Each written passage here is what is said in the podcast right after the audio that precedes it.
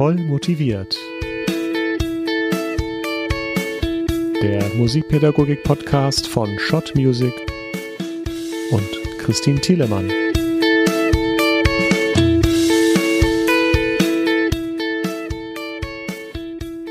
Motiviert, der Musikpädagogik-Podcast ist wieder on air für euch.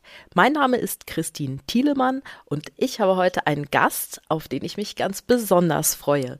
Denn mein Gast ist Spezialistin fürs Singen. Ich darf Sie heute alles fragen, was mit Singen zu tun hat. Also, wie bringe ich Kinder zum Singen? Was tun mit Jugendlichen, mit Erwachsenen?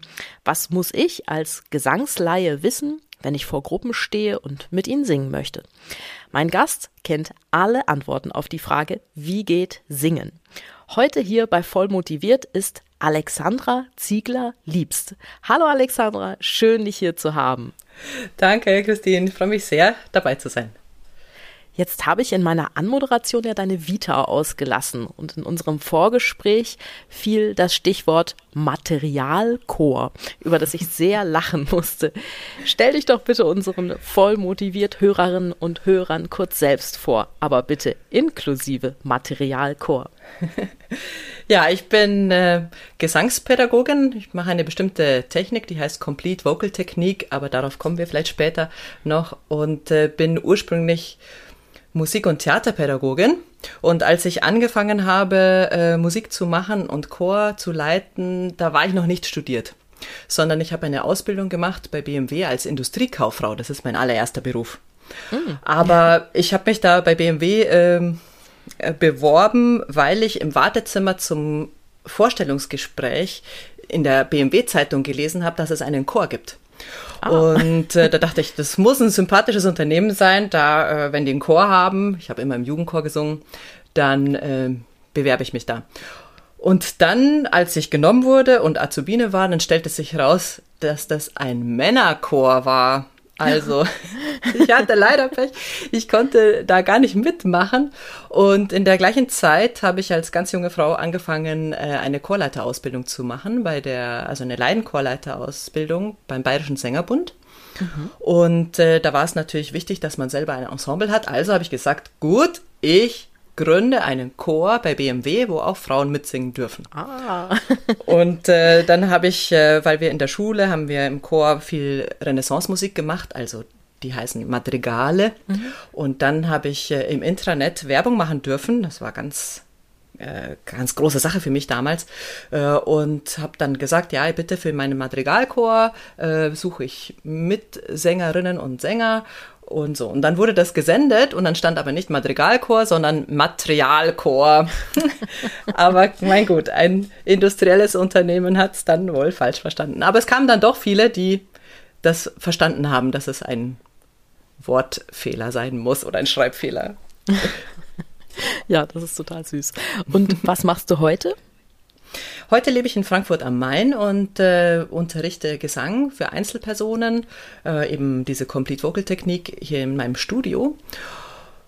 Und ich ähm, mache ganz viel Fortbildungen für Erzieherinnen, weil mir die elementare Musikerziehung ganz groß am Herzen liegt und überhaupt ins Singen kommen mit Menschen.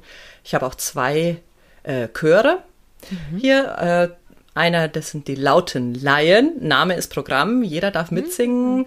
Äh, und jede, die glaubt, äh, ja, ich habe Lust drauf und ich möchte es ausprobieren, ich möchte das lernen. Da gibt es auch kein Vorsingen.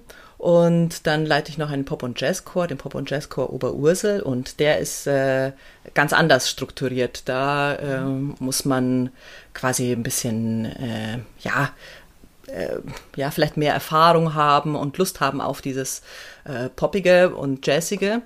Und ähm, mit, dem, mit den lauten Laien, da mache ich eigentlich alles äh, von bis an Stücken. Perfekt. Ich unterrichte hin und wieder so als Springer, wenn eine Musiklehrkraft in einer Schule krank wird. Und da finde ich es oft ganz herausfordernd, wenn man dann so eine Kindergruppe bekommt und dann heißt es, bitte singen. In fünf Wochen ist Elternabend. Und wir wollen dort ja. noch so ein kleines, schönes Gesangsvideo mit diesen lieben Schülerinnen und Schülern zeigen. Wie, liebe Alexandra, bringe ich diese Gruppe zum Singen? Ich meine, wenn man, äh, das ist natürlich ein Unterschied, ob man jetzt Kinder vor sich hat, die wirklich drauf Lust haben oder die jetzt müssen. Und äh, ich muss sie auf jeden Fall motivieren zum Singen und das, das muss Freude machen. Also das muss auch ein Raum sein, der ein bisschen äh, kritikfrei ist, in dem Sinne, dass man die Kinder unterstützt und sie sehr viel lobt und vielleicht auch ein Repertoire wählt, das äh, ihnen richtig viel Freude macht. Und dann kommt das, finde ich, sehr auf die Persönlichkeit an der Lehrerin oder des Lehrers, dass sie auf die Kinder zugeht und schön vorsingt und äh, motivierend vorsingt und selber daran Freude hat. Meistens ist es ja eher ähm, das Gefühl, was man beim Singen hat, was Lust macht auf das Singen und nicht so sehr unbedingt die Stücke. Also so habe ich das Gefühl. Also wenn, wenn man, äh, wenn ich als Lehrkraft äh, oder als Sängerin da hineingehe mit, mit einer wahnsinnig großen Freude, dann glaube ich, kann das nicht anders sein, als dass sich das überträgt mhm. äh, auf die Kinder. Und dann ist auch das Wichtige, dass meine Stimme authentisch bleibt irgendwie. Also dass, dass ich trotzdem noch ich bin, während ich da mit den Kindern singe. Also, dass ich mich nicht auf einmal so verwandle, komisch. Okay, wie mache ich das? Ich finde, also wenn, wenn, wenn, die, wenn die Stimmengebung ein bisschen zu weit entfernt ist von, von dem, was man singen will, dann wird es komisch, dann wird es nicht mehr kongruent.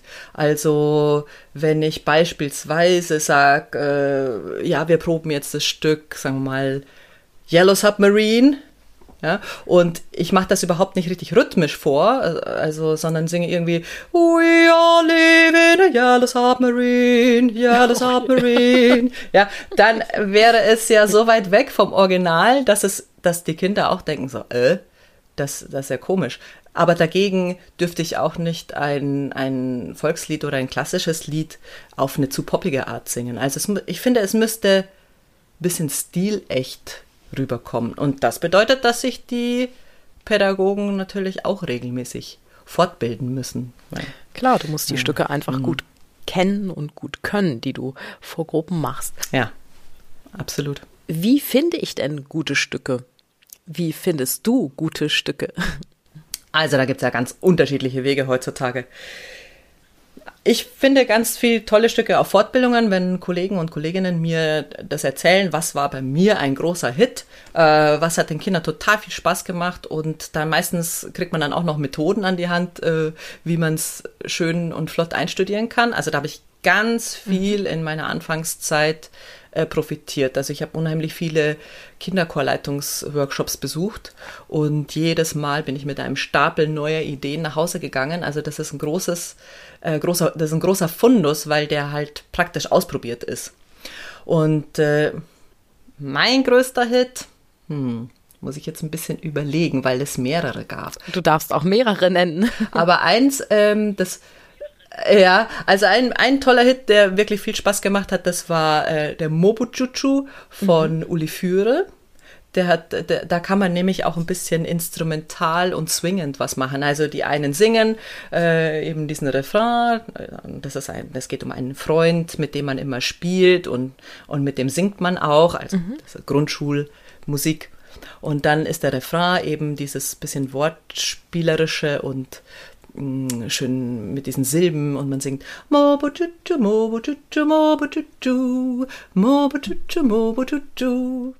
Ja, aber du hattest noch mehr Hits genannt. Was gibt's noch?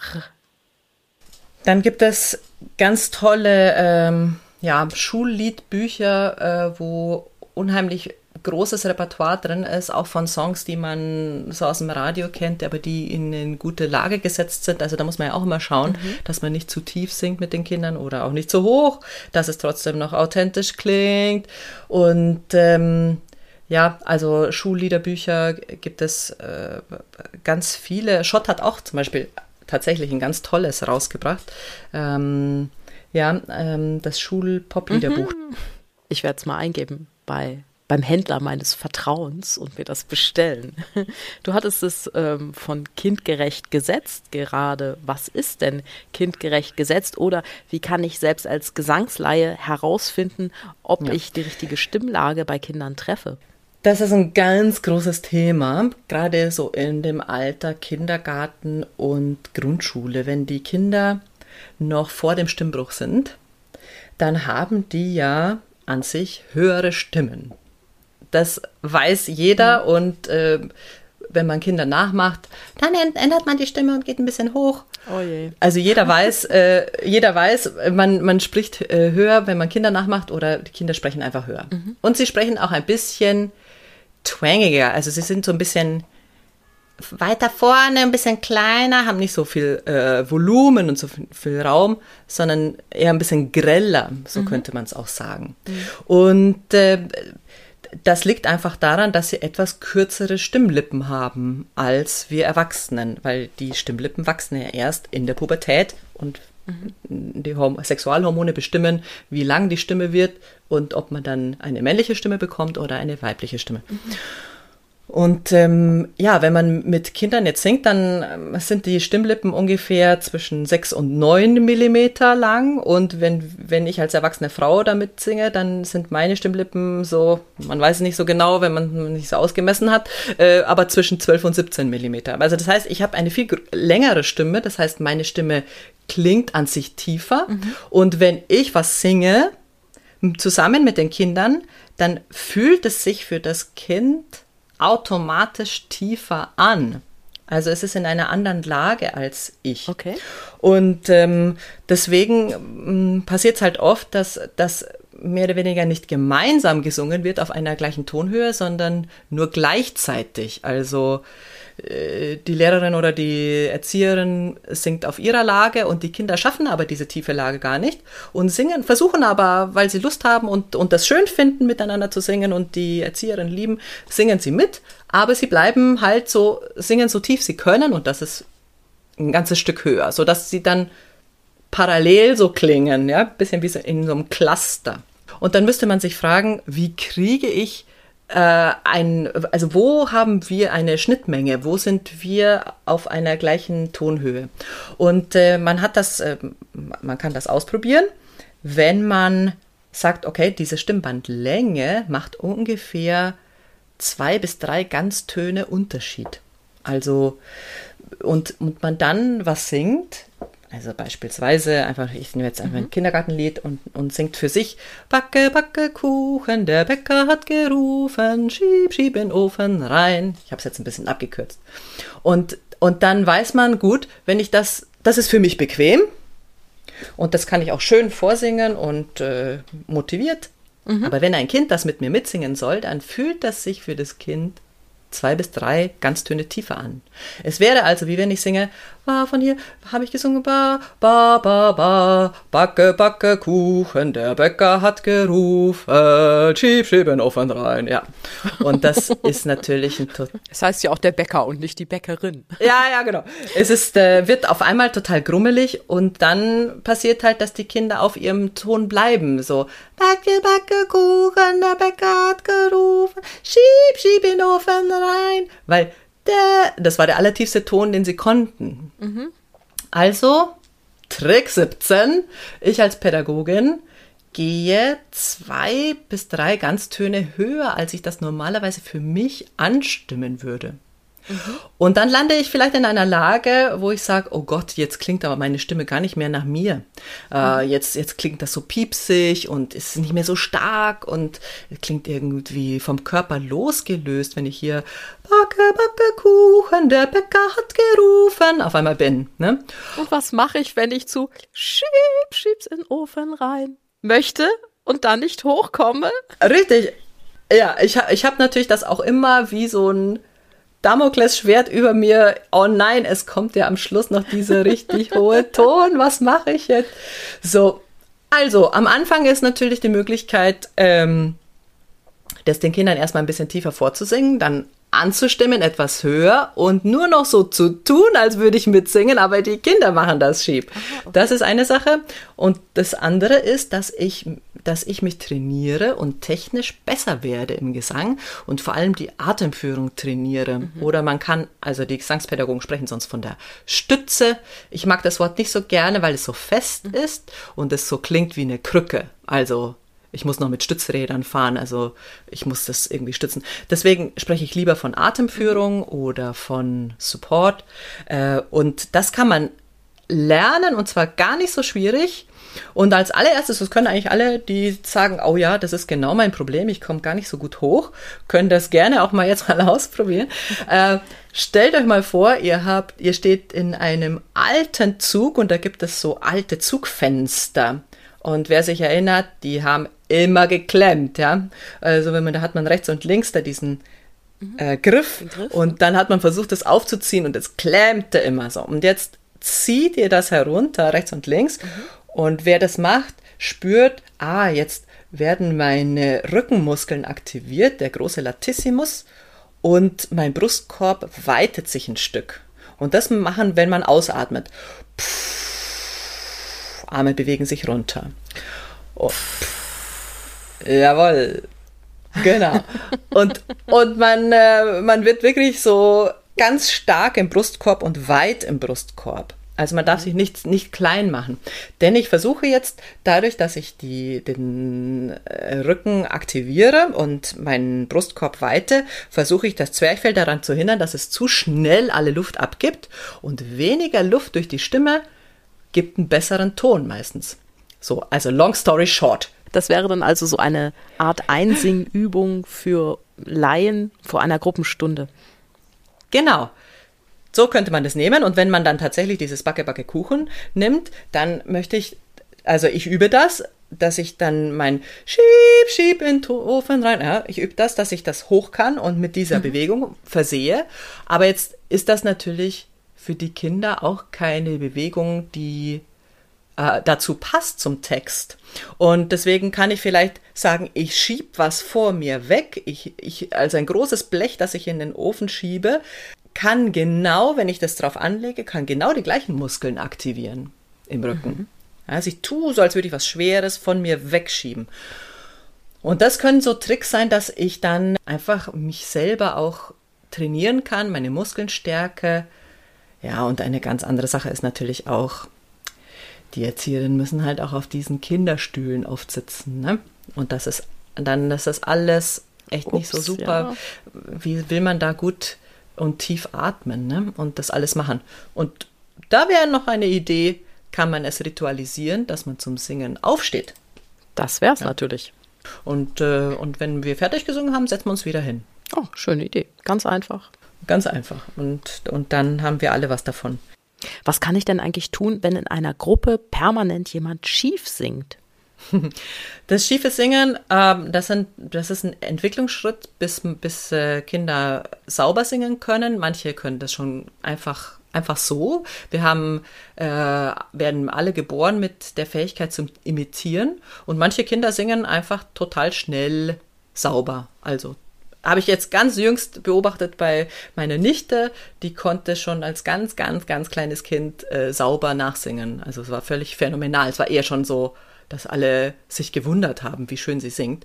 Und dann gibt es aber auch Kinder, die ganz lange brauchen, bis sie, bis sie sauber singen. Und das Wichtigste ist, glaube ich, dass man dafür sorgt, dass sie, dass diese Kinder nicht gekränkt werden mhm. oder ausgeschlossen werden. Weil es kann eben passieren, dass das Gehirn diesen Entwicklungsschritt macht, das anzugleichen, was ich höre in dieser Rückkopplung mhm. und dann richtig raussteuert.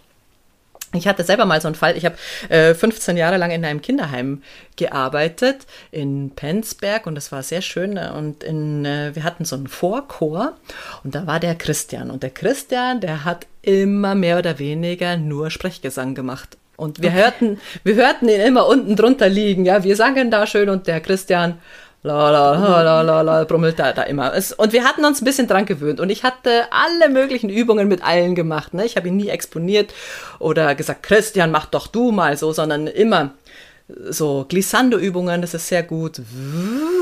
Oder eine Biene fliegen lassen von Kind zu Kind, damit sie lernen, ein bisschen Spannung in die Stimme zu nehmen und mit dem Finger zu zeigen, wo bin ich, in die Höhe und in die Tiefe, gleich verbinden mit der äh, grafischen Notation, also dass ich sehe, mhm. wenn, wenn mein Finger hochgeht, geht der Ton hoch und genauso später die Notenzeichen befinden sich auch, die hohen Noten befinden sich auch oben auf der Notenzeile und so weiter. Naja, aber es hat überhaupt gar nichts gefruchtet. Und dann äh, vergingen Wochen und dann sitzen wir wieder und singen gemeinsam in diesem Vorchor und auf einmal meldet sich die Nicole und sagt, Alexandra, heute ist was anders. und ich war, äh, der Christian, der singt ganz schön. Ja. So, und, und dann ist es mir auch aufgefallen, ja, und Christian sang auf, von einer Woche auf die nächste wunderschön mit einem richtig tollen Knabensopran. Das war wirklich so eine Verwandlung. Ach, nicht, nicht meine Schuld irgendwie, aber und dann haben wir gesagt, wir waren alle von den Socken so, oh, Christian, du singst so schön jetzt. Und er sagte, mhm. hä, ich sing doch ganz normal. Oh. also, das ist doch auch interessant. Er hat das gar nicht wahrgenommen, dass sich irgendwas verändert hat. Und er hat vorher auch nicht wahrgenommen, dass er schief singt. Ah, okay. Mein Sohn, der hat ja überhaupt nicht gesungen, also wirklich gar nicht, ja. nicht ein Ton. Mhm. Und ich habe ja so eine Ausbildung ähm, zum, zur Musikgartenlehrerin gemacht mhm. und ich habe immer viel mit ihm gesungen, vorher, während der Ausbildung, habe dann auch Kindergruppen geleitet und der Einzige, der nie einen Ton gesungen hat, war mein Sohn. bis er so sieben Jahre alt war. Und dann habe ich ihn mitgenommen zum Opernkinderchor. Und da wurde La Boheme gemacht. Und ich dachte, oh, das muss er kennenlernen. Und ich habe den da einfach mit reingesetzt. Und ja, von dem Moment an konnte er singen und hat wirklich jeden Ton wunderbar getroffen. Jetzt nimmt er auch Gesangsunterricht und ja, steht auch solistisch auf Bühnen und findet das ganz toll und hat auch einen super schönen Knabensopran bekommen. Toll. Aber vor allem auch durch die Stimmbildungsübung, die jetzt der Gesangslehrer da mit ihm macht und das finde ich auch super. einen ganz großen Schatz, wenn man, wenn man das Kindern ermöglichen kann, dass es Stimmbildungsunterricht gibt. Absolut. Ja, und überhaupt, dass ein Kind zum Singen kommt. Ich glaube, du hast es ja genau richtig gemacht, einfach viel anzubieten dem Kind und äh, viel Gelegenheit zu geben, äh, Stimme zu hören und dann auch ein Kind mitzunehmen in ein tolles Konzert. Also, und das hat er anscheinend ja ganz durchschlagenden Eindruck gemacht äh, auf deinen Sohn, so dass er auf einmal gesehen hat, so, oh Gott, wie schön das ist und ich möchte das auch machen. Und ich glaube, äh, man darf nur Kinder nicht äh, zu sehr bedrängen oder sie zu sehr äh, oder sie kränken mit ihrer Stimme. Genau, ich habe es auch nie zum Thema gemacht, dass er nicht mitsingt. Hm. Ich habe ja. einfach immer selbst gesungen und gehofft, dass er der, der Kleine, ich habe noch einen vier Jahre jüngeren Sohn, der mhm. sang schon immer mit und der Große saß immer daneben und guckte. Ich glaube, er hat auch einfach gemerkt, dass es noch nicht so optimal ist mit seiner Stimme und hat mhm. erst in dem Moment angefangen, wo er es konnte. Und das war halt bei ihm mit sieben Jahren. Ne? Da hat er es doch gut gefühlt. Ja, ich finde es auch ganz wichtig, dass wir Instrumentalpädagogen, ich unterrichte ja Trompete, mhm. ganz viel mit unseren Schülern singen, selbst wenn eigentlich ein anderes Hauptfach da ist für die Kinder. Ja. Denn ich glaube, nirgends spürt man die Musik so unmittelbar wie dann, wenn man sie singt. Und Absolut. Natürlich machen wir Instrumentallehrer dann auch schnell die Erfahrung, dass das, was Schüler singen können, auch viel leichter auf dem Instrument umzusetzen ist. Mhm. Gerade wenn man so ein wenig weg möchte von diesem hölzernen Spiel, was viele anfangs haben, also dieses Einton an den nächsten Reihen so Hänschen klein mhm. ging allein. Ja, das kennt ja jeder, der ein Instrument unterrichtet, vor allem Streich- oder Blasinstrumente. Ne? Genau. Und das geht aber häufig sehr, sehr schnell weg, wenn die Töne, die da gespielt werden sollen, vorher gesungen werden. Mhm. Und deshalb klingt bei vielen Schülern, man muss ja einfach leider mal so sagen, klingt Rudolph the Red-Nosed Reindeer auch überdurchschnittlich viel häufiger zusammenhängender als Hänschen klein, mhm. denn Rudolph das kennt man, das singt man. Hänschen klein, das kennen nur noch wenige, mhm. leider. Mhm. Das Kinder- und Volksliederrepertoire, das hat sich, finde ich, wirklich verändert. Ja, das stimmt. Jetzt ist nur eben die Frage, ob das dann für unseren Unterricht so klug ist, denn wenn ich ein Instrument beibringe, sind ja Synkopen nicht unbedingt das Erste, was ich mit Schülern mache, wenn es jetzt ans Rhythmuslesen geht. Ja. Ich meine, da hatten Hänschen klein und alle meine Entchen natürlich eindeutig die Nase vorn. Mhm. Aber ich, ich halte das seit einiger Zeit bei Anfängern so, dass ich einen Unterschied mache zwischen diesen rhythmisch ganz einfachen Stücken und eben dem rhythmisch wilderen Zeug. Und dann beginne ich heute nämlich auch viel früher damit als noch vor zehn Jahren, den Kids eine sehr, sehr gute rhythmische Lesebasis beizubringen. Mhm. Das ist natürlich erstmal ganz klassisch mit Vierteln, Halben, ganzen Noten, dann Achteln, mhm. irgendwann kommen Punktierte dazu, Haltebögen, Triolen, später Sechzehntel.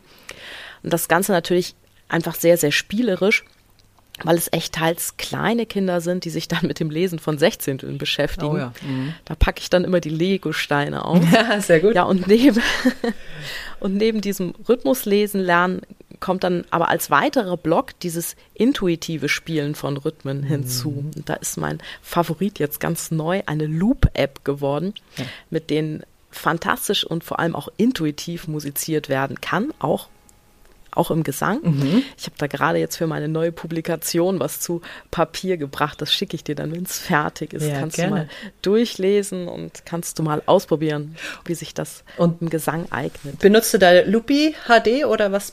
Ja, natürlich ja. benutze ich Loopy HD. Aber ich habe auch alle anderen Loop-Apps, die es jetzt so gab und die einigermaßen erschwinglich waren, runtergeladen auf mhm. meinem. Ich habe ein iPad hier, einen großen iPad, mhm. ein iPad Pro und ich habe jetzt mir auch ein Samsung-Tablet angeschafft, um auch auch mitzureden bei allem, was der Play Store so bietet. Ja, sehr gut. Ja, ich denke, so diese neuen Medien, die kann man auf jeden Fall gut einsetzen. Also ähm, man muss immer schauen, wenn man mit Kindern singt, was man für ein Ziel hat. Also da waren jetzt mehrere Sachen, die du auch gesagt hast, so, äh, dass du mit Kindern eben instrumental, wenn du Instrumentalunterricht hast, auch singst, weil es dann irgendwie besser rauskommt und zusammenhängender. Die, die Stimme als erstes Instrument oder ist das, was mir quasi eingepflanzt ist. Also ich habe das ja immer zur Verfügung. Ich spreche den ganzen Tag und äh, habe jetzt auch die Stimme als äh, Ausdrucksinstrument, auch ein musikalisches Ausdrucksinstrument, ja weiterhin bei mir, auch wenn ich ein Instrument, ein anderes Instrument lerne, ja. Hm. Und äh, ich glaube, dass es für den Menschen total wichtig ist, dass er diese, also für jeden Menschen, dass er grundsätzlich ein gutes Verhältnis zu seiner eigenen Stimme entwickelt. Also, dass man seine Stimme mag, dass man seine Stimme lieben mhm. lernt und dass man, äh, äh, dass man sie auch pflegt. Dass man sie pflegt natürlich, dass sie gesund bleibt, aber dass man sie wirklich akzeptiert als was Schönes und als was Individuelles. Und das ist oft ein großes Thema. Also ich habe mit den Erzieherinnen, mit denen ich arbeite, auch, aber auch mit den Erwachsenen, mit denen ich arbeite, die sind so oft so unglaublich kritisch ihrer eigenen Stimme gegenüber und, und äh, mhm. möchten so gerne singen, aber mögen ihre Stimme noch nicht. Ja. Und mhm. dann liegt es ja auch daran, dass die Stimme, alle Stimme, die wir hören, aus CDs, Radio und so weiter, die singen, die wurden, die sind durch eine technische Verbesserungsschleife gelaufen. Mhm. Ja, also kein, keine Tonmeisterin, kein Tonmeister sagt so, ich lasse das jetzt hier durchgehen auf einer CD, wenn jemand ein bisschen einen schiefen Ton gemacht hat. Mhm. Und verbessert das. Und das bedeutet, dass man immer denkt, das muss so perfekt sein. Und ich finde immer, das muss nicht so perfekt sein, es muss aber echt sein. Mhm. Und wenn man genau drüber nachdenkt, dann sind die Stimmen, die uns berühren, gar nicht so wirklich so unbedingt ganz schöne Stimmen ja? Also wenn man jetzt an Janis Joplin denkt, mhm, dann hätten ja. wahrscheinlich, dann hätten wahrscheinlich die Logopädinnen gesagt so, lass mal bleiben. Was soll denn das Gekrächze? So, du, mach es nicht, aber keiner ja. kann, also niemand kann das nachmachen, wie sie ihren Mercedes-Benz da rausgehauen hat. Und, und das ist eben so toll, wenn man, wenn man sagt, meine Stimme, deine Stimme ist so individuell wie ein Fingerabdruck, so dass ich sogar ähm, jemanden finden kann und äh, jemanden identifizieren kann an seinen Schwingungen in der Stimme und an seiner Art zu reden. Und deswegen mhm. vergleich dich nicht, sondern äh, schau, was du aus deiner Stimme äh, rausholen kannst und wie du auch dich ausdrücken kannst. Ja? Und die Erzieherinnen, die sind ja oft dann eben auf dem, in dem Problem, wenn sie mit Kindern singen, dass sie aus ihrer tollen Komfortzone rausgehen müssen. Mhm.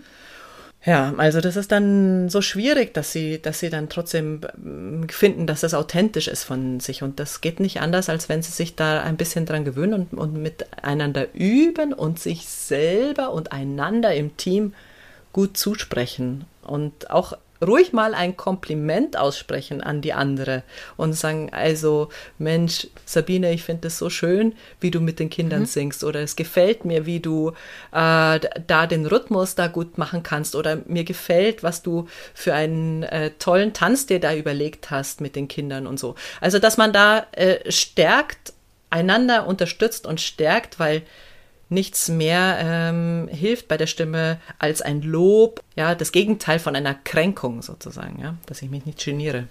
Wir sind ja auch heute sehr, sehr defizitorientiert, weil wir auch so gelernt haben, immer auf Fehlersuche zu gehen genau. und nicht uns über das zu freuen, was gut funktioniert, mhm. was toll ist. Das wird immer für selbstverständlich genommen. Stattdessen wird immer auf dem ja, herumgebasht, was eben noch genau. nicht so gut ist. Und ich glaube, das ist ein ganz toller Ansatz, den du da genannt mhm. hast. Ja, ich glaube wirklich, dass man sich da aus, äh, austauschen muss und loben muss. das nehme ich mir sehr zu Herzen, liebe Alexandra. Jetzt habe ich vorhin noch was vergessen. Ja. Was mache ich denn, wenn ich jetzt keine äh, Sopranistin oder ein Alt bin, sondern ein Mann mit einem Tenor oder einem Bass, einem Bariton?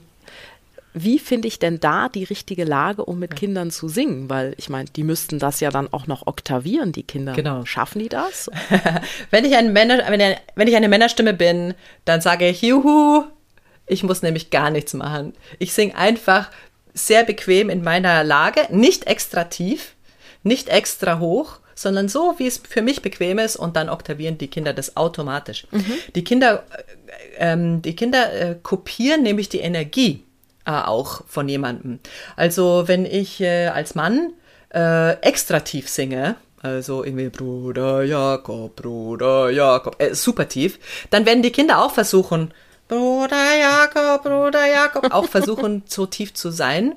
Und wenn ich als Mann in mein Falsetto gehe und versuche in der Kinderlage das zu machen, Bruder Jakob, es gibt Männer, die das echt super gut können, dann werden die Kinder aber auch versuchen, noch höher zu gehen, als sie das machen. Okay. Normalerweise. Dann machen die Bruder Jakob. Also die, die, äh, die, die kopieren dann diese, diesen Weg, den man macht und, und die Energie, okay. die die Stimme da in dieser Lage hat. Deswegen also als Mann, wenn du ein Mann bist, der mit Kindern singt, erstmal herzlichen Dank. Ja, vielen Dank an alle Pädagogen, die mit Kindern singen. Wir brauchen viel männliches Stimmvorbild und Männer, die singen. Ähm, also danke an alle lieben Kollegen da draußen. Und äh, sei ganz entspannt, bequeme Lage und mit Freude und die Kinder werden das einfach oktavieren. Sollte es so sein, dass äh, die Kinder das nicht so gut abnehmen im ersten Moment, also man singt was raus und die Kinder suchen, sie wissen nicht genau wohin, gibt es meistens ein Kind oder zwei, die es richtig machen in der Gruppe. Und dann kann man sagen, ja, so wie die Lina.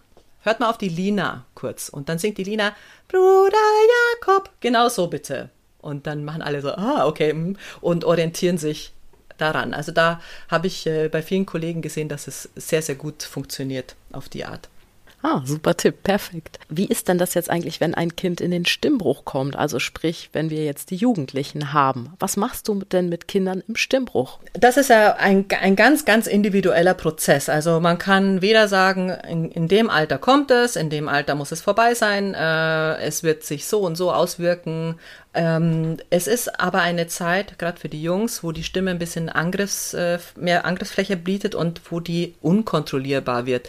Also vielleicht erinnert man sich noch selber an die Zeit in der Klasse, wo die Jungs in den Stimmbruch kamen und auf einmal irgendwie geantwortet haben dem Lehrer und das kiekste, die Stimme kiekste weg. Oh ja, wir hatten so einen, bei dem ging das leider ja. ewig, der hat mir so leid ne? getan. Und der hat dann schon gar nicht mehr gesprochen irgendwann ja. und ach Gott, ein armer Kerl. Ne? Das kann ganz extrem sein teilweise und manchmal ja, geht es ziemlich schnell. Auf einmal sind die, die Jungs tief. Und da die Reaktion von uns Klassenkameradinnen ist natürlich manchmal einfach loslachen oder vielleicht so. Mhm, das ist ja auch hat ja auch ein bisschen was von Slapstick, ne? Das ist, also mhm. wenn das 27 auf einmal kommt aus dem Jungen. Ja, ja. Äh, und äh, das kann so ein bisschen ein Schreckmoment sein äh, für, für mhm. den jungen Mann irgendwie oder für den Jungen, dass, dass er denkt so, oh Gott, ich habe das nicht mehr unter Kontrolle. Ja, meine Stimme, mhm. die Stimme wächst ja und dann sind die ganzen Verhältnisse von Atemführung und äh, wie ich das steuere, sind auf einmal kurz mhm. total fragil und äh, es ist auf, wie auf, auf einmal muss ich mit Stelzen laufen und so. Und man sieht es ja mhm. auch im Körper, äh, wie manche noch nicht umgehen können damit, dass sie auf einmal so lang und schlaksig sind oder was auch immer. Ne? Mhm. Naja, also wenn man es schafft, dass man, dass man auch den äh, Jungs dann spiegelt, äh, das ist total in Ordnung und ihnen auch quasi als Erwachsener äh, mit viel Erfahrung Hilfestellung gibt und sagt, es geht vorüber. Deine Stimme ist jetzt aber ein bisschen empfindlicher. Äh, achte auf dich, dass du sie jetzt einfach nicht überanstrengst äh, und dass, dass es sich immer gut anfühlt, das Singen. Und dann äh, kommen die ganz gut durch und man kann trotzdem mit ihnen singen.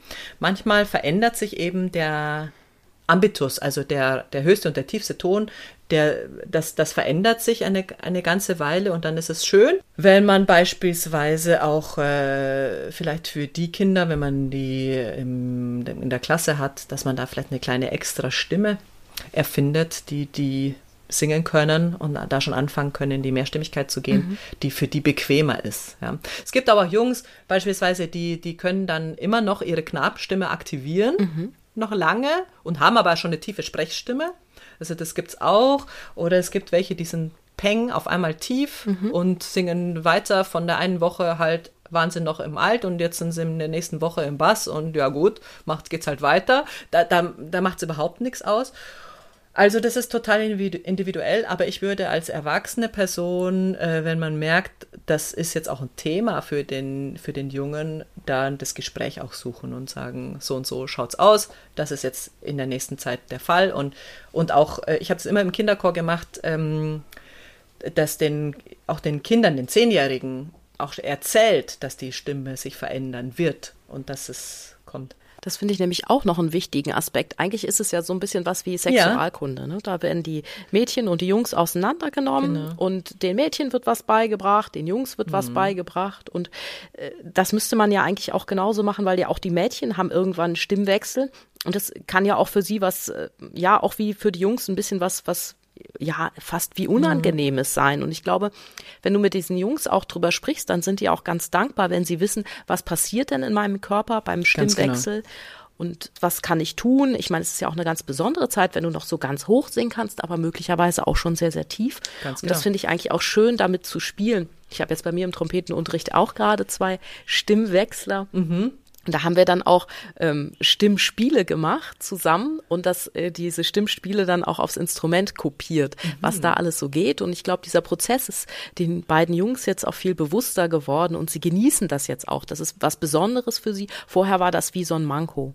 Ja, und ich denke auch, wenn man jetzt im Einzelunterricht ist mit den, mit den Jungs, dann kann man auch wirklich mal ans Klavier gehen und testen, hey, wie weit kommst du denn jetzt heute? Ja. So, hat sich das verändert seit letzter Woche und man testet wirklich aus, boah, guck mal, boah, jetzt kriegst du du schon das tiefe Haar, jetzt kriegst du schon das und so. Also, das ist natürlich auch eine Stärkung und eine, ja, ein bisschen Bewusstsein schaffen für diesen Prozess, ohne Angst zu machen oder ohne auszuschließen. Ja, und weil du das gesagt hast mit den Mädchen, die Mädchen, die werden ja oft vergessen, dass sie auch einen Stimmbruch haben oder einen Stimmwechsel haben. Und bei den Mädchen äh, kommt es manchmal so raus, dass sie halt ähm, so eine Hauchigkeit auf der Stimme mhm. kriegen. So ein bisschen äh, luftig werden. Und mhm. äh, das ist auch eine wichtige Phase, wenn der Körper sich verändert, ja, wenn die Kinder, wenn die Mädchen auch einen Brustansatz bekommen, einen Busenansatz und so und sich ein bisschen genieren, dann halten sie sich oft sehr zurück in der Gruppe und geben auch nicht mehr sozusagen genug Atemluft für die Töne und dann ja, und dann kommt es halt ein bisschen mhm. hauchiger raus und sind für alles zu genannt irgendwie oder kichern in einer, also es gibt so die Kicherphase, oh, man denkt, oh, hoffentlich geht sie bald mhm. vorbei, ja, aber ähm, es ist nicht so, dass die Mädchen dann in der Zeit das nicht singen können, aber sie sind einfach mit ihrem äh, mit ihrer ganzen körperlichen und geistigen Entwicklung, wie die Jungs auch, also in einem Ausnahmezustand in der Pubertät. Und das, ja, das, das kann eben sein, dass es ein paar Wochen oder ein paar Monate einfach eine Kicherphase da ist und dann muss man als Pädagogin sagen, um, ja, ich habe Verständnis, um. okay, und es wird vorübergehen. Wo sind die richtigen Akupressurpunkte ja, genau. für meine persönliche ja, Beruhigung? Genau. Und, äh, und ja, wir waren alle mal pubertär und so, und da muss man, und ja, es ist ja auch, ist ja auch der Beruf, ne? Also wir Pädagoginnen und Pädagogen, wir haben uns mit Absicht darauf eingelassen, auf dieses Alter, jetzt müssen wir auch damit umgehen, ne? Aber eben da nicht vergessen, dass die, dass die Mädchen das dann sein kann, dass die so eine Hauchigkeit entwickeln, weil sie eben gerade im Stimmwechsel sind.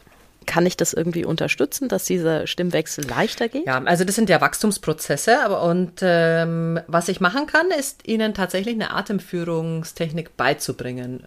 Kinder im Kinderchor singen ja sehr intuitiv, die gehen mehr nach Klang und ähm, haben noch nicht so wirklich einen guten Zugang zu ihrer Atmung, in dem Sinne, dass sie das ganz bewusst steuern können. Aber jetzt, wenn der Körper wächst und dann kann man ihnen ein bisschen ähm, Hilfestellung geben und da würde ich eben, also mein Tipp geht weg vom, vom Bauch. Also tatsächlich im Unterricht das anzusprechen, was der Bauch machen muss, die Bauchdecke, weil das ist immer so eine Zone, die ist ein bisschen mhm. peinlich. So, also ja, die Mädels ne, haben total enge Hosen teilweise, man äh, achtet auf eine super Figur, es ist irgendwie so, ach, so, also geht ein bisschen weg von dem, alles, was so ein bisschen genannt sein kann, sondern geht eher auf die Rückenmuskulatur und äh, Übungen mit der besten Freundin oder Übungen gegen die Wand, also dass man singt und man drückt sich von der Wand weg beispielsweise. Mhm. Ja? Ähm, und dann hören sie sich auch gut. Also diese Übung empfehle ich immer, dass, dass man singt und dabei sich wie, wie so eine Liegestütze gegen die Wand ah, macht. Okay. Aber man ist ganz nah an der Wand, wenn man startet und dann drückt man sich während des Singens weg. Der Vorteil ist, dass man eben die Rückenmuskulatur aktiviert mhm. und dass man nicht gesehen wird, weil alle gucken gegen die Wand. Mhm. Und der dritte Vorteil ist, dass man sich viel lauter hört, weil natürlich die Wand die Stimme sehr gut zurückwirft. Solche Übungen machen anstatt Übungen, wo sich alle anschauen und, und ja, jeder kicher, kicher, so. dass denen oberpeinlich ist. Fantastische Tipps, liebe Alexandra. Ich habe jetzt gerade gelesen, dass du bei Üben und Musizieren am 24. November ein Online-Seminar zum Thema Singen mit Kindern gibst. Mhm. Und zwar heißt es, um ganz genau zu sein, mit Kindern wieder ins Singen kommen. Mhm. Was hast du dir denn für dieses Online-Seminar überlegt? Ich denke, wir haben alle mit Corona äh, ja, das Singen beiseite legen müssen. Das Singen in der Gruppe. Mhm, Singen war böse. Ja, och. Irgendwie hat es nicht wieder so eine Freigabe gegeben. Also man dürfte ja jetzt wieder singen. Es wurde auf einmal verboten und dann kam nicht wieder so, jetzt dürft ihr wieder. Das stimmt. Und jetzt hängen alle so da und wie macht ihr es eigentlich? Singt ihr schon wieder? Ah, nee, nur draußen oder ja, wir singen die ganze Zeit schon heimlich oder all, alles Mögliche habe ich gehört. Ähm, aber so, es kam nicht wirklich diese Aufhebung. Natürlich dürft ihr wieder singen und so. Das ne? stimmt, ja. Und, und deswegen finde ich, das ist eine ganz gefährliche Zeit gerade, äh, dass man das Singen vergisst oder weglegt. Das ist es. Ich habe jetzt gerade Vertretungsunterricht gegeben, Trompete, mhm. und dann war auch ein, ein Neunjähriger. Mhm. Und also ich habe gedacht, das kann doch wohl nicht wahr sein. Die singen überhaupt nicht in der Schule. Der hat überhaupt kein Kinderliederrepertoire. Mhm. Und ich sag Hänschen klein und ich schaue so in ein ganz großes Fragezeichen, Hänschen, wer? ja.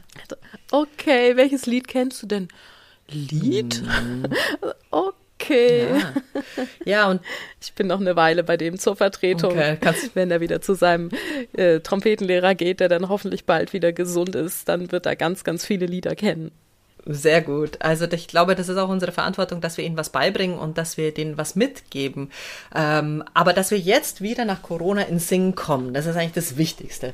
Und dass äh, auch wir unsere Stimme ein bisschen pflegen, die war ja jetzt auch ein bisschen weniger benutzt im Singen. Mhm gesprochen haben wir ja weiterhin, aber äh, was gibt es für tolle Übungen, die man machen kann, die nicht so aufwendig sind und äh, wie kann ich ein paar Stimmspiele machen, die das gleichzeitig trainieren mit den Kindern und also darum wird es gehen und es wird auch um, ähm, um das authentisch sein beim Singen wird es auch mhm. gehen. Ja? Und da werde ich ganz viele Tipps geben äh, und mit viel Humor äh, wie, wie, wir, wie wir gut ins Singen kommen können und äh, uns nicht, nicht zu ernst nehmen. So auch. Das ist mir immer wichtig auch. Wer also von den Hörerinnen und Hörern dabei sein möchte, kann sich auf üben und musizieren.de oder auch im Shot Music Shop anmelden. Üben und musizieren.de üben mit UE. Im Shot Music Shop sollte man einfach nach Online-Seminar suchen, Online-Seminar dann findet man es ganz leicht. Und ich werde mir auf jeden Fall ein Ticket sichern, denn du hast so viel zu dem Thema zu sagen und natürlich auch das Ganze sehr humorvoll. Also ich habe das sehr genossen, dass du jetzt hier warst. Was ich aber auf jeden Fall tun werde, mir sofort deine Bücher bestellen, denn ich habe gesehen, dass du den Crashkurs Singen geschrieben hast, außerdem die singende mhm. Kita und noch so einiges mehr wie den Musikmalblog. Den habe ich aber bereits. Das ist auch eine ja. super schöne Sache, den viele, vor allem meine jüngeren Schüler, sehr, sehr lieben. Das freut mich. Ja. Schön, ja. das freut mich sehr. Ja, das, das, das war ganz schön. Äh, als ich den Crashkurs gemacht hatte, da bekam ich auf einmal einen Anruf eines Tages und dann war eine Frau aus der Schweiz war dran ah. und sagte, sind Sie die Frau Ziegler, die den Crashkurs geschrieben hat? Und ich so, ja, ja, ja, so, so ich, ich habe da, ich habe sie jetzt gegoogelt und so, ne? und dann sagte sie, ja, ich lebe in einem Tal, da haben wir gar keine Möglichkeit, dass wir eine Gesangspädagogin haben können oh. und so. Und jetzt habe ich mir einen Crashkurs gefunden und ich übe jeden Tag mit Ihnen, Frau Ziegler. das war so schön. Ich habe, ich bin die den ganzen Tag bin ich äh, strahlend durch die Gegend gelaufen, weil ich dachte, wow. Ja, so ein Lob hast du wirklich verdient. Äh, danke. Also, dass, das, dass jemand irgendwo in einem Schweizer Tal mit mir singen übt. Das ist ja phänomenal, was es technischen Möglichkeiten heute gibt. Gell? Toll. Es gibt jetzt hier in der Schweiz ein ganz witziges Projekt, das heißt Einsingen um neun. Ich weiß nicht, äh, in welchen mhm. Abständen sie das machen, aber ich meine, es ist immer am Wochenende mhm. und da ist immer irgendein Gesangspädagoge, der ein Einsingen live im Internet macht, wo Ach, wie toll. mit dabei sein kann. Und ich meine, es ist sogar gratis. Also Super. schon viel davon gelesen. Ganz, ganz tolles Projekt. Mhm, habe ich auch schon gehört, ne? Von dem. Also da habe ich auch, und es gibt unheimlich viele so. tolle Angebote jetzt online online. Das hat ja so, also auch der Kurs, den, den wir jetzt machen oder den, den ich jetzt mache, dafür mit Schott.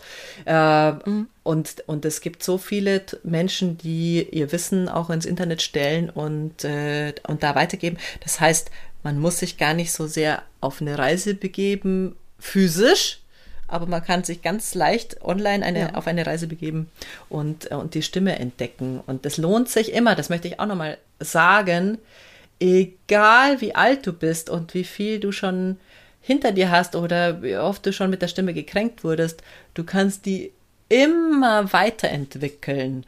Und das heißt, du, du musst dir jemanden vielleicht suchen, mit dem du dich traust, deine Stimme auszuprobieren und wo ein sicherer Rahmen da ist. Aber die, die besteht aus Muskeln und Nerven, die lassen sich immer trainieren und das, das Herz dabei wird die Stimme auch wieder öffnen. Also da möchte ich ganz vielen das ans, wirklich ans Herz legen, das zu machen die, die, und die Stimme für sich zu entdecken, weil es unheimlich befreiend ist und unheimlich schön, äh, sich mit der eigenen Stimme wohlzufühlen.